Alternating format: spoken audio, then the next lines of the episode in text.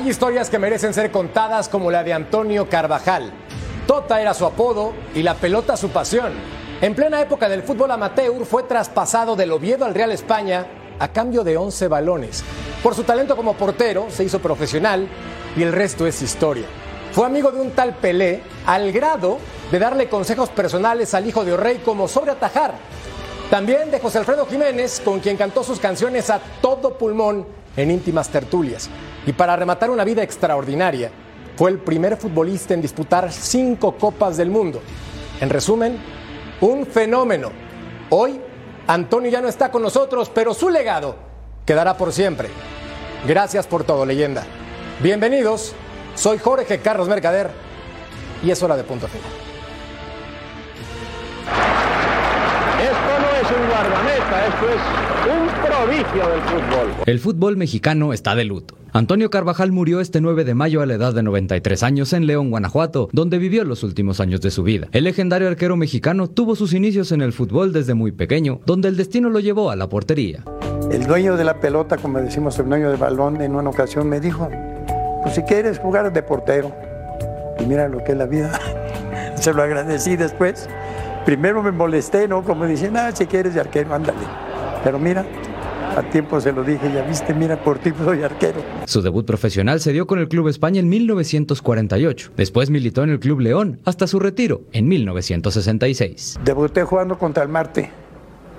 Y la primera pelota que, que recibí en un centro, la solté y me hicieron gol. El guardameta mexicano fue el primero en hacer historia, no solo en nuestro país, sino a nivel mundial, pues se convirtió en el primer futbolista en sumar cinco Copas del Mundo. La Tota estuvo en los Mundiales de Brasil 1950, Suiza 1954, Suecia 1958, Chile 62 e Inglaterra 1966. En todos vio acción y sumó un total de 11 partidos. Para Carvajal, es incomprensible que las nuevas generaciones no quieran vestir los colores de México. Era un orgullo jugar en la selección. No te pagaban, no te pagaban este el vuelo, sí, ya nomás faltaba que nos dijeran cooperen. y a lo mejor éramos capaces de cooperar porque te sentías orgulloso de que te nombraran seleccionado.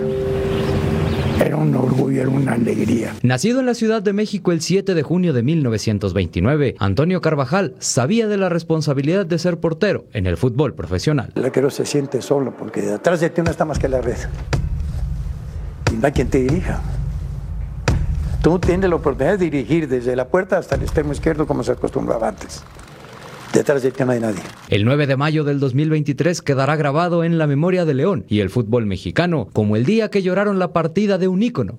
Descansa en paz. Antonio La Tota Carvajal. Yo le agradezco al fútbol la oportunidad que me, que me brindó de defenderlo en cinco copas del mundo, con el permiso de ustedes.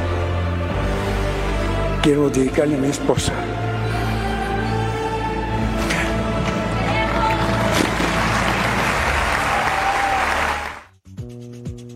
Un histórico, una leyenda, murió a los 93 años de edad. Descansa en paz Antonio Carvajal, de que platicamos con sus cinco copas del mundo. También Chaco nos platica sobre Santi Jiménez, su hijo. América ya está en San Luis para enfrentar los cuartos de final. Rayados enfrentando a Santos como visitante en la ida. Y también el resultado en el Santiago Bernabéu entre el Real Madrid y el Manchester City. Gracias por acompañarnos en esta edición de Punto Final. Hoy, en una edición diferente, pero también tenemos que celebrar la vida de uno de los más grandes en la historia del fútbol mexicano, en compañía de el Ru, Ru, Ru, Ruso Brailovsky. Figura, ¿cómo estás? Bien, ¿cómo andan los tres? Y te mando un saludo grande, Alberto, también.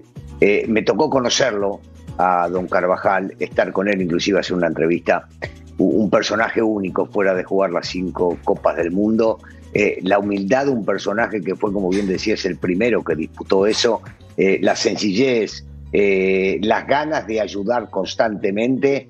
Y me parece que me quedo con una este, imborrable para mi gusto cuando se hablaba de algunos futbolistas que no querían o no quieren o no quisieron vestir la camiseta de la selección. Él decía, yo, yo pago por jugar en la, vistiendo la camiseta de la selección un fenómeno, un fuera de serie. Totalmente de acuerdo contigo, Russo Brailovsky. También saludo con mucho gusto a don Álvaro Izquierdo, el personaje más derecho de este medio. ¿Cómo estás, figura? ¿Cómo te va, Jorgito, Betao, Ceci, Russo? Un placer acompañarlos. Y sí, el respeto máximo, ¿no? Cuando en el ambiente del fútbol se pierde eh, un ser humano, se pierde un futbolista de este calibre. Este, como decía el ruso también, él, él decía que pagaba por jugar en la selección. Cualquiera de los mortales, eh, futbolistas mortales, eh, nuestro máximo sueño es jugar un, un, mundial con la camiseta de nuestro país. Bueno, él jugó cinco, el primero que lo logró y lo más curioso en este caso es que jugó 48 partidos nada más en la selección. Y después lo, lo empatan Lothar Mateus, que jugó casi 200, lo empata Messi, Ronaldo, Rafa Márquez. Imagínate el caso del emperador Suárez, nuestro compañero, jugó 170 y pico partidos en la selección. Y él solo con 40 y tantos logra llegar a cinco mundiales, realmente admirable. Totalmente de acuerdo contigo, sumado a Ochoa y Guardado, que también tienen la misma cantidad de Copas del Mundo con selección mexicana. Saludo con gusto en esta mesa a don Beto Valdés, Betao, hermano. ¿Cómo estás, hermano? Un placer. Como siempre, al ruso, a mi tocayo, al zurdo, a Ceci, a toda la gente.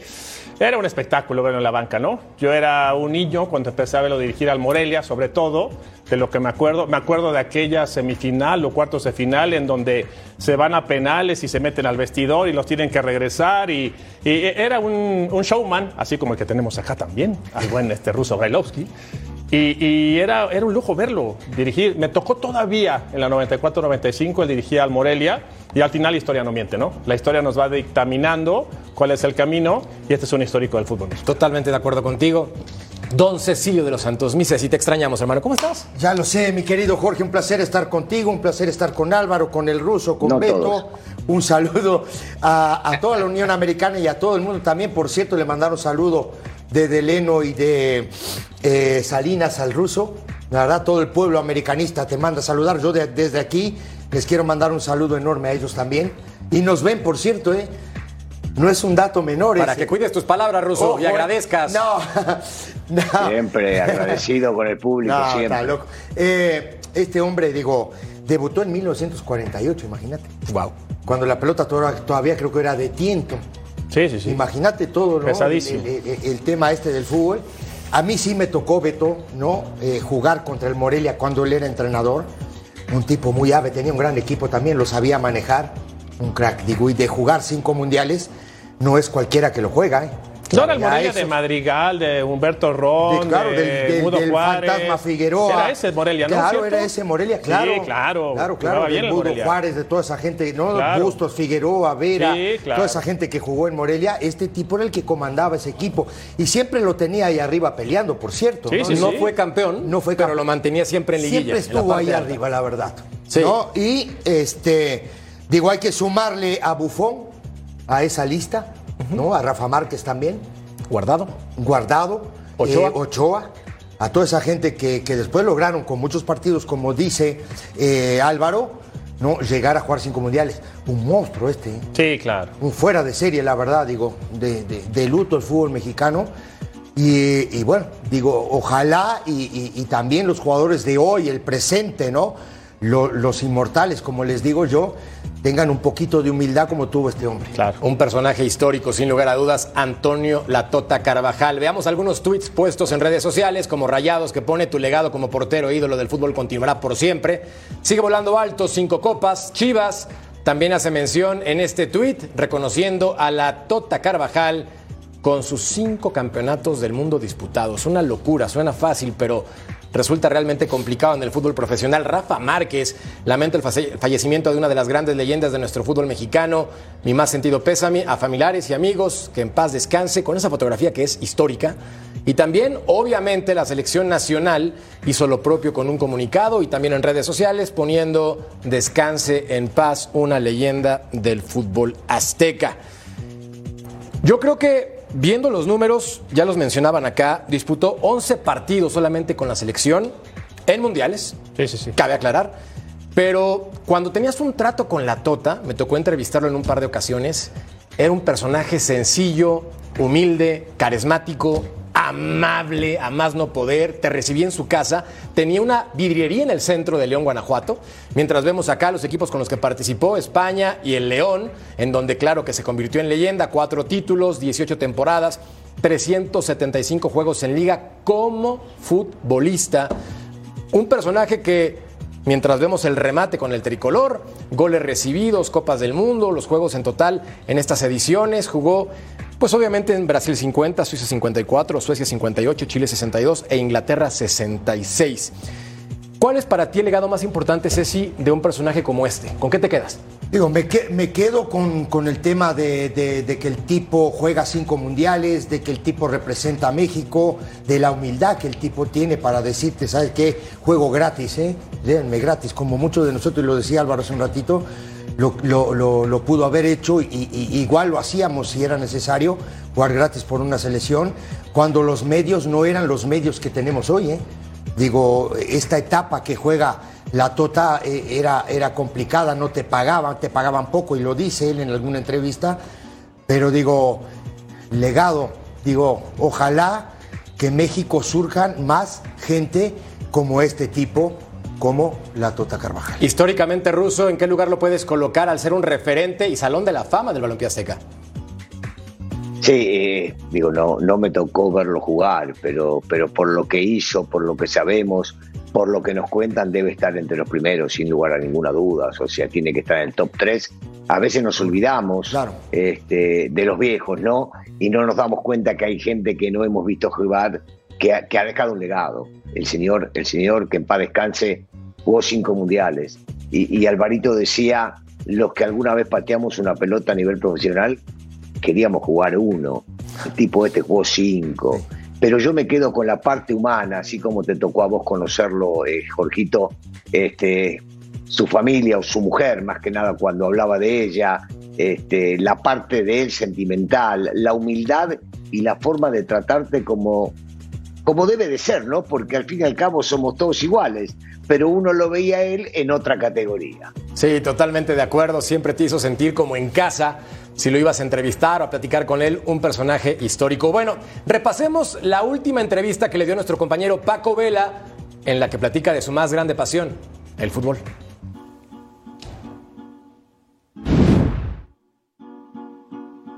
Lo mejor, lo, mucho que he estado ayudando a chamacos drogadictos. Tengo 30 años más o menos de ayudar a chamacos, a niños de 11, 12 años hasta los 18. Pues el, más difícil fue Brasil en 50. Ese fue es el momento que más se acuerda de los mundiales. Pues sí, me acuerdo más porque nos enfrentamos al campeón del mundo. Nada más. ¿Qué recuerda de ese momento? ¿Recuerda antes de que antes de que empezaran a jugar ya en el campo de juego, calentando, don Antonio? Sí, Pele. Lo recuerdo como si estuviera viéndolo ahorita. No, pues de luego es estar cada día mejor, mejor superarte, superarte, superarte. No llegar y ya la hice, ya la hice. No, cada día entrenar con más ahínco, entrenar con más ganas, ser mejor jugador, ser mejor persona. ¿Podemos decirle entonces Sir Antonio Carvajal?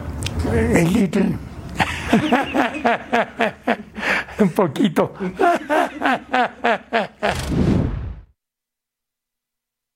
Pero eres nombrado seleccionado de tu país, caramba, siéntete orgulloso de representar a tu país y date, entra con todo, con todo a los partidos.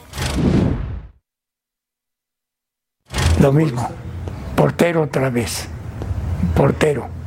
Me siento feliz y orgulloso de que fui el, primero en el mundo a jugar una Olimpiada en 1948 y los cinco mundiales posteriores. Y todavía seguí de auxiliar de Raúl Cárdenas en el México 70. Claro, las derrotas que me metían pues siempre duelen, siempre duelen, ¿verdad? Si el portero te meten los goles, a ti es el que te da coraje que te metan los goles. Siempre, siempre hay que ayudar al prójimo, aunque muchas veces se abuse, se abuse. ¿sí? Se siente uno muy bien consigo mismo, sin necesidad de andar pregonando de lo que orgulloso que te sientes de ayudar.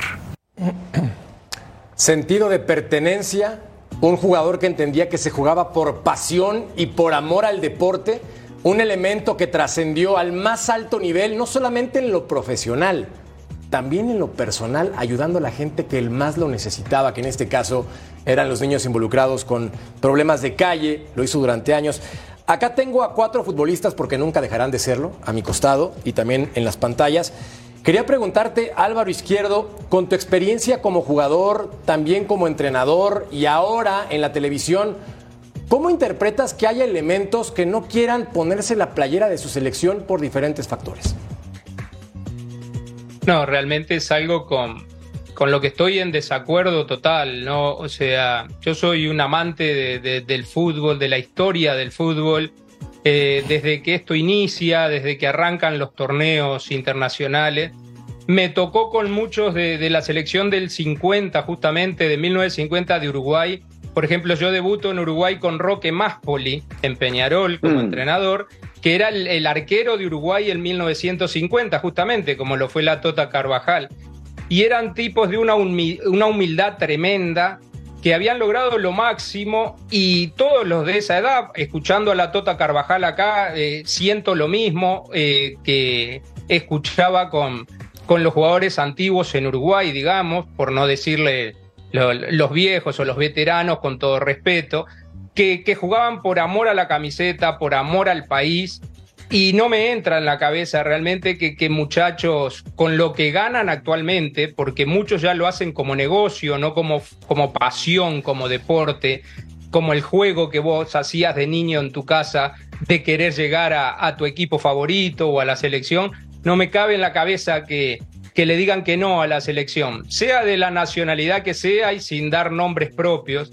No entiendo cómo se rechace jugar en la selección de tu país. Yo creo que que ese tiene que, ser el anhelo máximo de cualquier futbolista, que es lo que vos soñabas desde niño, porque uno desde niño no piensa, voy a jugar al fútbol para ganar mucho dinero.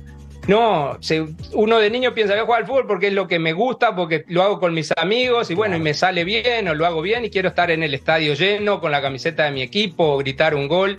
El dinero viene después o no viene, porque mucha de esta gente que hizo muchísimo por el fútbol de su país, como la Tota por México, quizá no ganaron el dinero que merecían, ni por cerca lo que ganan ahora de algunos muchachos que juegan dos partidos, tres partidos y se creen grandes figuras y caminan por encima del aire. Mira, por eso yo estoy enamorado de este deporte y esa es una realidad. Y si me pongo sentimental, no es, no es actuación.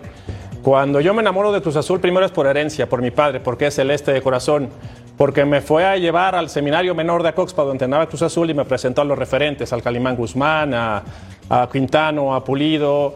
Y después vas creciendo y mi intención siempre fue conocer la cementera. Entonces yo me iba solo a la cementera para conocer.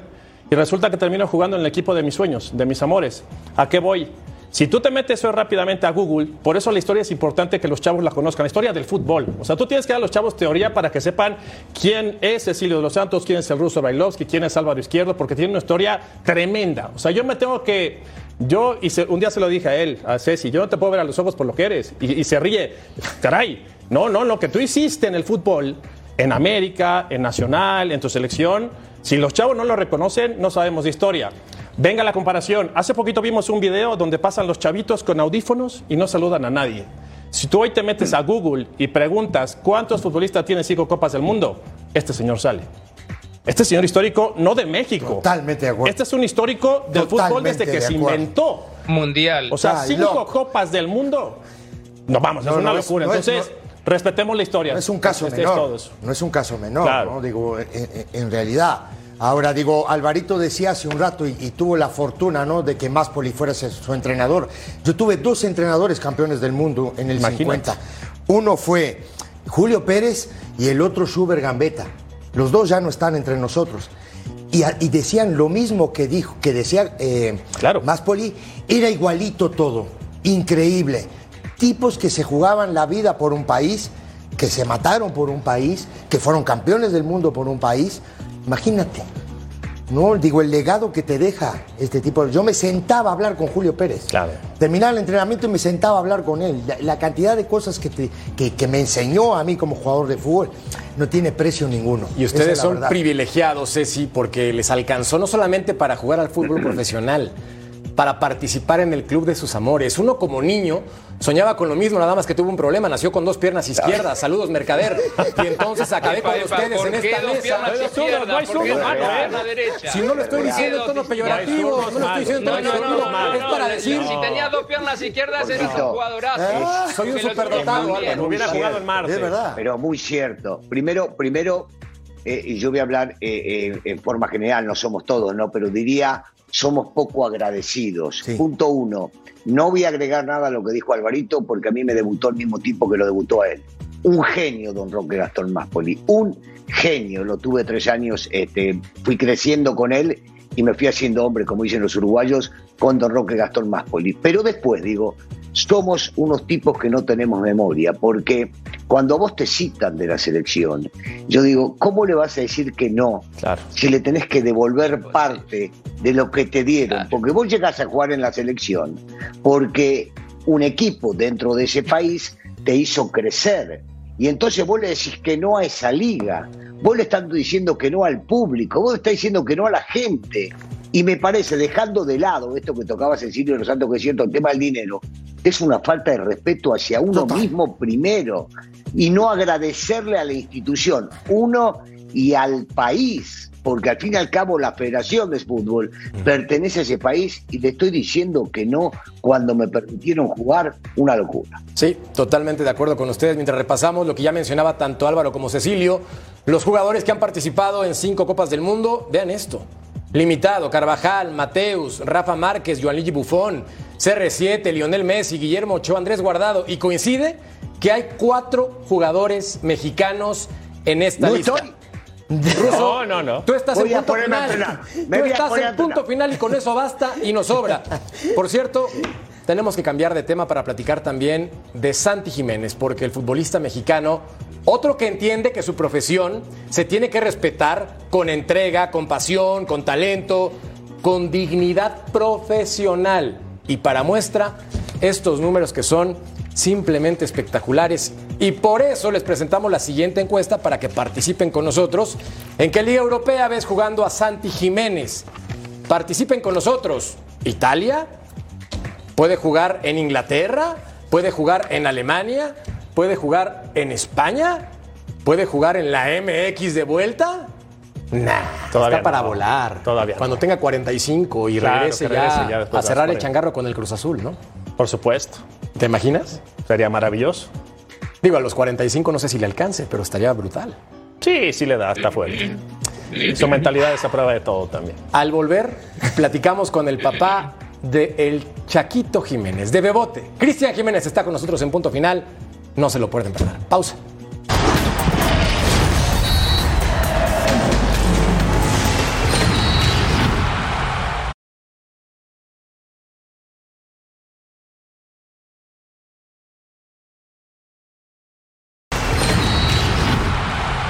Todos somos Bebote Believers. ¿Por qué? En este momento le está reventando en Europa. La razón, fútbol y orientación familiar. Veamos la siguiente nota. Santiago Jiménez hizo una hazaña sin precedentes en el fútbol mexicano.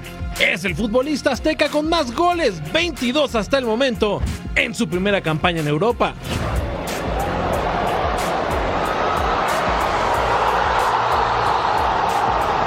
Esto no es una casualidad. Santi tiene la guía de un histórico de la Liga MX, Cristian Chaco Jiménez, su padre. Lo apoya en cada momento de su carrera como si fuera el inicio. Un ídolo cruzazulino que adoptó a México como su hogar y su nacionalidad. Le inculcó su amor por el fútbol al Chaquito que no para de hacer goles en el viejo continente, tanto que está con su hijo en su aventura por Países Bajos en cada paso que da. Es Cristian el Chaco Jiménez y está con nosotros en punto final. Insisto, Bebote Believers, con un jugador que está volando alto gracias a su trabajo y a su profesión, pero también a su padre, que no solamente lo ubica en el lado familiar, también en el lado profesional. Y nos encanta tener de visita a Cristian Jiménez, Chaco, futbolista internacional de nivel, jugó en Cruz Azul, en América, en Veracruz, entre otros. Chaco, gracias por estar con nosotros en Punto Final. ¿Cómo estás? Bueno, buenas tardes, buenas noches para, para mí. Eh, muy bien, muy contento. Eh, bueno, futbolista, no sé qué dijiste en la introducción, pero. Eh, ¿Pero te gustó? No, no, no. no Eres internacional, Chaco. ¿Cómo no, internacional. claro que nacional, sí. Nacional, nacional. un, un, gran gusto el poder hablar con ustedes. Chaco, gracias por estar con nosotros. Primero para preguntarte, ¿cuál es el legado de Antonio Carvajal, quien desafortunadamente este día perdió la vida?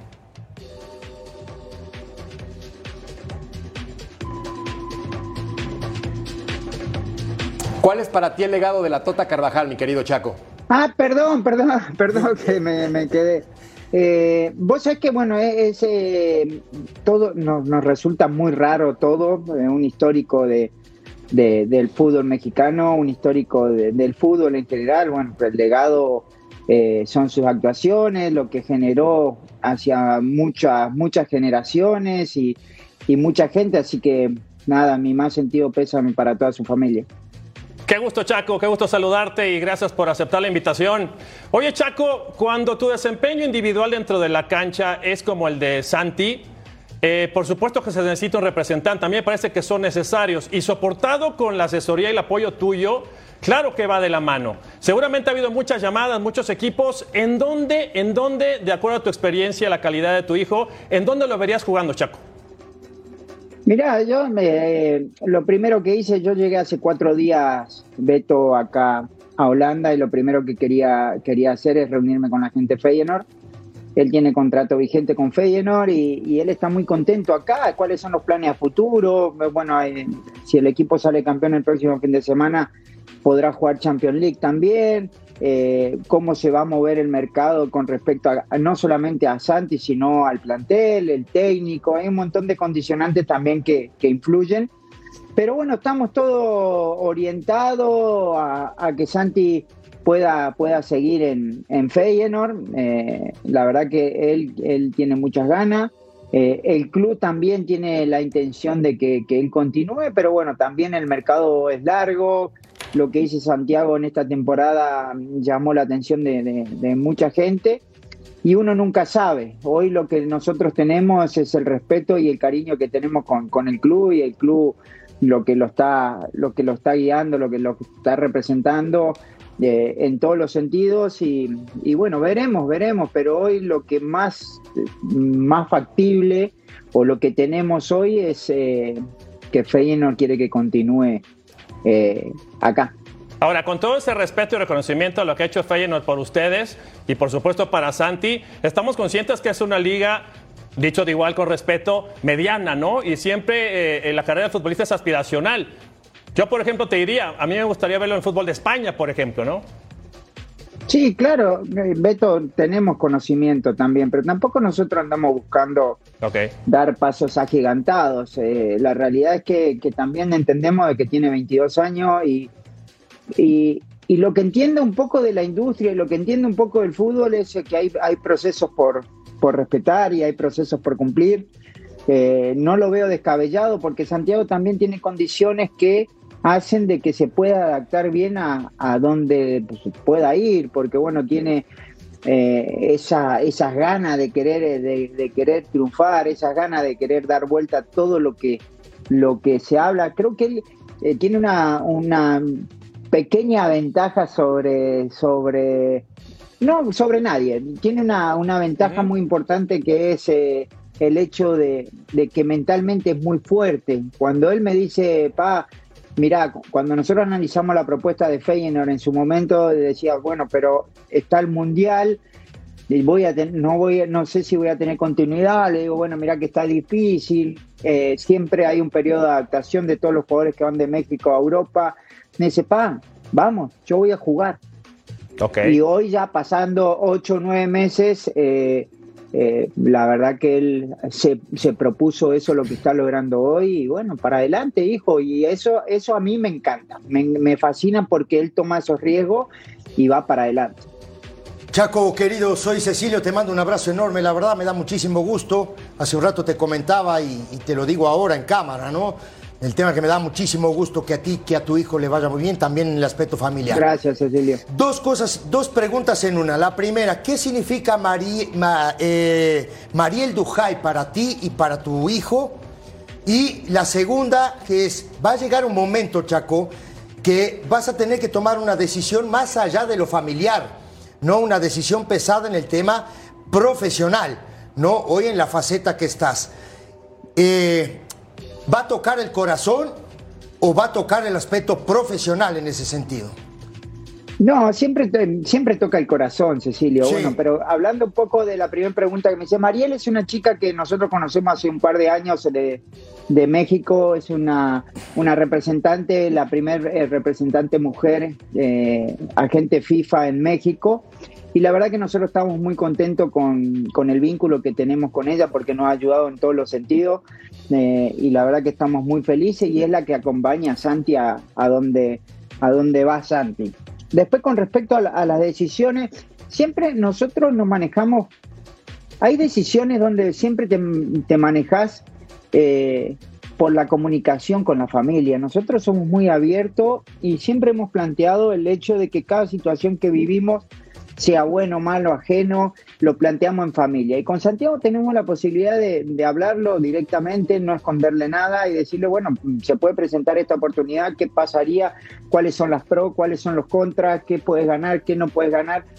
Y, al final es eso la vida. Nosotros tenemos la posibilidad de que él nos da la apertura para seguir teniendo ese diálogo y la verdad que lo agradezco mucho porque ya tiene 22 años, eh, pero la realidad es que esperemos cómo, cómo sucedan las cosas, pero se toma en base a, a, a, lo que él quiera, a lo que él se propuso y lo que Dios le dispone para, para lo que viene. Y después se analiza también. Oye, eh, Chaco, que digo, hablando un poquito más de la historia de esta chica, digo, y me da muchísimo gusto porque uno también en este tipo de situaciones tiene que respetar, ¿no? digo, a la, la chica la verdad espectacular no, creo que también tiene al Guti, creo que tiene a Jorge Sánchez, ¿no? También con, con ella, me parece a mí. Y no sé si a Jorge Sánchez, pero tiene, tiene algunos jugadores. Eh... Sí, eh, ha trabajado creo que mucho tiempo con el equipo Pachuca, ¿no? Con ese, ¿no? Ahora, la pregunta es, ¿dónde ves a tu hijo en corto tiempo?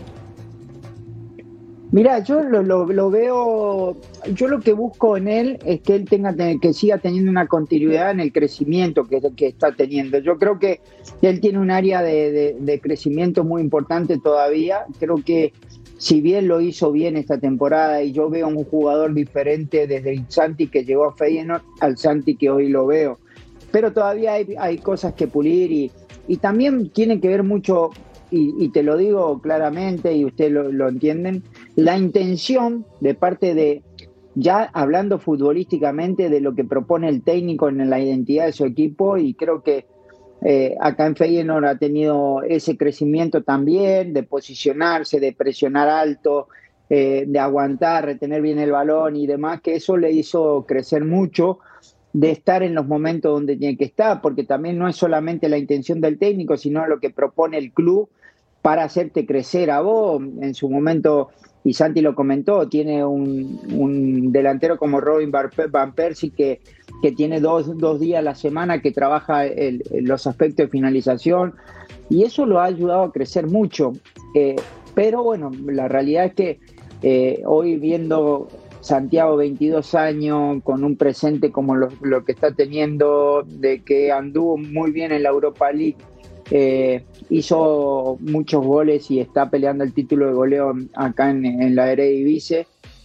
Obviamente que siempre hay ojeadores, hay scouting de diferentes equipos, eh, no, no, no, nos cerramos a, ninguna puerta, pero sí buscando el lado de, de esa intención de juego que le pueda aportar el seguir creciendo a él como futbolista. Adelante Álvaro. ¿Cómo te va, Cristian? Álvaro Izquierdo, acá te saludo con mucho gusto. Álvaro, eh, saludos. decías hace un ratito que, que, que tu hijo tiene eh, una ventaja sobre el resto o sobre nadie, dijiste vos, pero que él es así, que es muy fuerte mentalmente. Yo creo que también él tiene una ventaja que te tiene a vos como papá, que joven también jugaste cosas importantísimas en Boca, por ejemplo, en el mejor Boca internacionalmente, en Libertadores, y, jugabas en una posición parecida también a la de él o, atacante. Eh, decías de lo de Van Persie recién en cuanto a finalización, pero mejor que vos no lo conoce nadie a tu hijo. Son de sentarse después de los partidos a decir, te tenías que desmarcar para acá o tenías que definir de esta manera. Eh, recién dijiste también que está, es un jugador diferente al que llegó de la Liga MX. ¿Dónde han sido todos esos cambios que vos ves en, en Santi? Sí, fíjate que, que, sí, sí, totalmente. Yo tengo, yo soy un, como le decimos nosotros, un loco del fútbol. A mí me encanta ver fútbol y veo fútbol las 24 horas del día. Y muchas veces nos ponemos a analizar no solamente los partidos de él, sino los movimientos de algunos centrodelanteros. Recién estábamos viendo al Manchester City y el, y el Real Madrid y Santi eh, le gusta mucho y, yo veo que se identifica mucho con Benzema en su posición y cómo juega. Y la realidad que sí, intercambiamos mucho eh, y él es muy abierto a, la, a las observaciones que uno hace y a veces él también tiene que tomar decisiones dentro del campo de juego que va más allá de, eso. Fíjate que una de las cosas que sí vi en el crecimiento en el segundo gol, por ejemplo, del otro día, la pausa que le da antes de definir. En un momento en Cruz Azul, él me decía, vos sabés que no puedo hacer goles, me cuesta esto, es en el momento exacto de hacía esto. Y por ejemplo, hay dos situaciones muy puntuales. Le digo, fíjate que cuando vos vas encarrerado, una es un gol que le hace de puntín, en, creo que fue el dos o tres partidos anterior, va encarrerado y le digo, fíjate que Romario en su momento, y después vemos video de Romario, de puntín hace muchos goles, entonces cuando la pelota ves que se vaya larga, no le quieras poner ni la parte interna ni, el, ni la externa, sino con la punta ya vos le quitas el, rumbo de, del balón al portero, hizo un gol así. Y después el otro día, del segundo gol que hace, él ve al arquero antes de definir. Y eso no lo hacía antes. Entonces esos cambios que, que, que, noté en él son cambios obviamente que, que, fueron aporte que hizo en este, en este tiempo que este lleva acá en la liga y, eso ha cambiado mucho. Después, lo, lo que veía antes era, por ejemplo, que él, él se votaba mucho y, recibía en, muchos sectores donde por ahí no producía mucho. Y le digo, bueno, es, es más producente, y lo vi en ese cambio, es que vos de tres cuartos para adelante seas más productivo que arrancar desde de mitad de cancha, que hay mucho por delante. Entonces vos cuando llegás a una zona que no es tu, tu área de, movimiento, toca y metete al área. Y normalmente está, está pasando eso. Entonces muchas de las cosas ha cambiado su juego, pero para bien y ha mejorado. Y obviamente que tiene todavía un área de mejora en un montón de cosas. Chaco, pregunta importante y por último, para dejarte ir, ¿con qué color combina mejor tu hijo? ¿Con el blaugrana o con el blanco merengue? Cuéntame. Uh, no, no sé. ¿Qué pregunta? Esa pregunta es periodista, ¿eh? Pregunta Hermano, hay que soltarle el paro y toco. Ahí es donde tienes que vestirte de grande, papá, de héroe. No, no, no, no, lo podés encerrar La verdad, así. Eh, eh, rojo y blanco. Qué lindo. Bien qué buena pensado. respuesta. Pero, Bien pero pensado. rojo, y, rojo y- rojo y blanco, pero no de River, ¿eh? Bien pensado Toluca. para rematar. No, y ni del Guadalajara, Ni del sino del Toluca, Feyenoord ni- que va a ser campeón del Eredivisie. Chaco, no sabes cuánto te agradecemos de verdad por esta entrevista. Le deseamos todo el éxito a tu familia, todo el éxito a tu hijo y que le sigan rompiendo en Europa. O sea que para mí es un placer y me encantaría poder seguir hablando y mucho tiempo, pero sé que la televisión va rápido, así que le mando un fuerte abrazo y siempre es un placer el poder hablar con ustedes. Cristian Jiménez con nosotros en punto final con esta entrevista en exclusiva. ¡Pausa! Gracias, Chaco. Gracias. Saludos. gracias.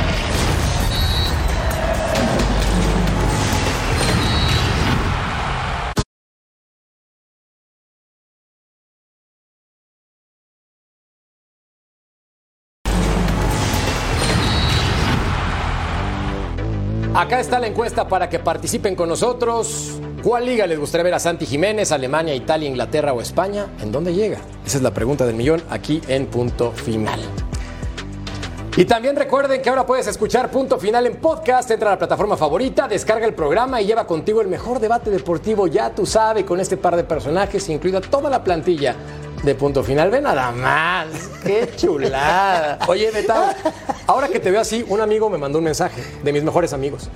Oye, es que veo a Betao un poco triste. Mejor amigo. Ajá. De mis mejores amigos, te- que te ven triste. Y te mandó una porra para que estés un poco Ah, bueno. más animado. Ah, menos mal. Es una porra que dice cemento cal y varilla, cemento cal y varilla, el Cruz Azul se quedó sin liguilla. Es para que te sientas mejor y estés más tranquilo. ¿Tú sabes quién fue? El Fue uno- público. fue ¿tú uno de sabes estos, quién fue uno de estos, fue uno de Es estos, un muy buen amigo. Fue uno de estos. Ya, sí. Cemento cal y Fue el varilla, vete para acá, Betao. No, fue el camello, fue el camello. Ah, Platiquemos mejor del América, porque Fernando Ortiz habló previo al partido contra Atlético de San Luis. Con respecto a si llegan a ritmo, no soy de los que creen que el, repechaje te da más ritmo a la hora de, de jugar los cuartos de final. Cuando vos jugás un repechaje no tenés nada que perder. Y quizás los chicos de San Luis lo entendieron a la perfección a la hora de jugar contra León. Lo hicieron diferente, sí, lo hicieron muy diferente. Entonces ahora cuando nosotros enfrentemos el día de mañana a San Luis, ¿tiene algo que perder San Luis? No. La valentía, la inteligencia, la madurez, la experiencia la tenemos que tener los 180 minutos. Inteligente, declara muy bien, su equipo juega muy bien, el América anda para campeón, parece que sí. Ahora también, mi querido Álvaro Izquierdo, resulta que ya llegan a la ciudad de San Luis, el equipo más ganador de México, y lo reciben nada más y nada menos que 22 personas. ¿Qué tal? Bueno, eh, pero el América, por supuesto, como dice Ortiz también, Jorge, es el amplio favorito, el claro favorito. Nadie esperaba que San Luis llegara. Incluso lo hablábamos acá en el programa de que sin Barovero se le iba a complicar. Pero yo no sé de ese recibimiento que decís vos en la ciudad de San Luis. Lo cierto es que el América, con el plantel que tiene, eh, no, no debería tener ningún problema, respetando sin duda al San Luis, pero no debería tener ningún problema para pasar la serie. Russo, ¿cómo te imaginas el partido de ida en estos cuartos de final? Eh, un América tratando de salir a presionar, eh, San Luis aguantar, le combina a los dos ese tipo de juego porque San Luis va a querer contragolpear y contragolpeando lo hacen realmente muy bien. Tiene dos aviones por los costados, porque tanto Vitinho, que ya se metió en el Bueno, fútbol mexicano, Murillo. como Murillo, un fenómeno, un fenómeno. Y me parece que este, no va a ser fácil, no va a ser fácil en lo absoluto. Yo, a diferencia que de Alvarito, diría la Devora, yo respeto. Sí, está respetando en los programas y me parece más que justo, abriendo el paraguas desde un principio. Andrés Sánchez No, no, a Luis respeto. Malagón. Y acá en los Respeto, partidos jugados estamos viendo al tercer portero del Atlético de San Luis por la lesión de Barovero. Me parece que hizo un gran trabajo. La rompió, Sánchez. rompió, La rompió para selección mexicana. Pausa, volvemos a punto final.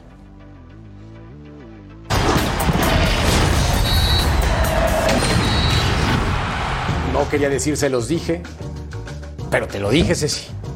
Rayados va para campeón. Va a pelear. ¿Qué tantas cosquillas le va a hacer Santos? A ver, va a pelear. Se va a reír y ya, Sí, ¿no? Ahora decía el Tan Ortiz hace un ratito del tema del envión anímico, pero claro que hay envión anímico en el fútbol. claro. Estaban en el fondo de la bolsa, ¿no? Agarrados de, lo- de las últimas piolas de la bolsa Sí. y se metieron. ¿Y ahora ya para tiene campeón nada que Santos? perder. No, Santos Digo, para no está campeón, para no. salir campeón, pero para Bueno, hacerle cosquillas sí, es la verdad. Digo, aparte, digo, los tipos terminan ganándole a, un- a- a- Pachuca en Pachuca, digo, pero ganando bien, ¿eh? No, no, no es un dato menor ese, ¿eh? No, de acuerdo, Aunque se pero. equivoca Ostar y todo lo que tú quieras. Ojo. Pero siendo francos, tú ves, hay una diferencia. Ya no le hagamos caso a los puntos, porque para todo No, ponemos no los puntos. Hay ver los 21 puntos, de diferencia. No, no tiene que ver la diferencia en puntos. Es la calidad individual, la calidad colectiva. Eh, Sí, yo te voy a decir una cosa, la diferencia ahora es que son 180 minutos.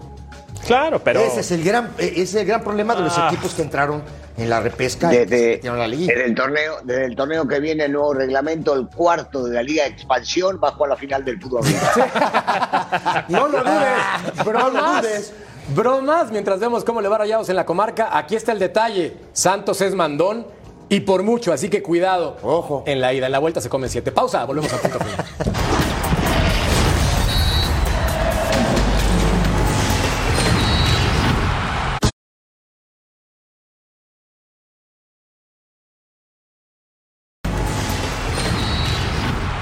fin alguien que le sube el nivel a este programa. Claudia García desde Madrid con los detalles entre el Real y el City. Adelante, Clau. Amigos, compañeros de Fox Deportes, menudo partidazo el que hemos vivido en este Santiago Bernabéu. Última eliminatoria aquí de Champions con el estadio en obras, en remodelación que se espera que finalice en los próximos meses. Aforo hoy de 63.000 aficionados aproximadamente. No se podían habilitar más gradas, más espacios por estas obras y 2.000 ingleses. Comenzaba el partido con un Madrid sufriendo, sin balón, perdiendo la pelota rápido y fácil, pero aguantando muy bien esas acciones ofensivas del City y de hecho cuando más sufrían los blancos era cuando llegaba el zapatazo de Vinicius, golazo en mayúscula en el 36. A partir de ahí se equilibraba el juego, comenzaba a ser más protagonista los blancos, sobre todo en el segundo tiempo, pasaba de ser dominado a dominar y en el mejor momento de los de Ancelotti, espectacular gol de Kevin De Bruyne en el 67, lo mismo que sucedía en la primera parte, pero viceversa. El término finalizaba taquicárdico con ese empate a uno en general estuvo más cerca del peligro en más momentos de juego el Real Madrid, el City fiel a su estilo, pero sin encontrar a Haaland. Lo próximo la vuelta en Manchester y ya de ahí a la final. Y yo vuelvo con ustedes. Os saluda Claudia García. Gracias por darnos rating, Claudia García. Pausa. Volvemos a.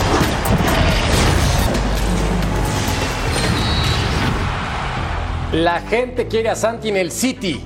En Inglaterra con un 43%. Ahí lo quieren y yo también, pero no sé si vaya a llegar. Ojalá, ojalá. Oye, Ruso. Está bien, después de lo que jugó y jala, puede. Claro. Sí, claro que sí. Oye, Ruso, ¿no tienes chuchi chuchi con el Atlético de San Luis?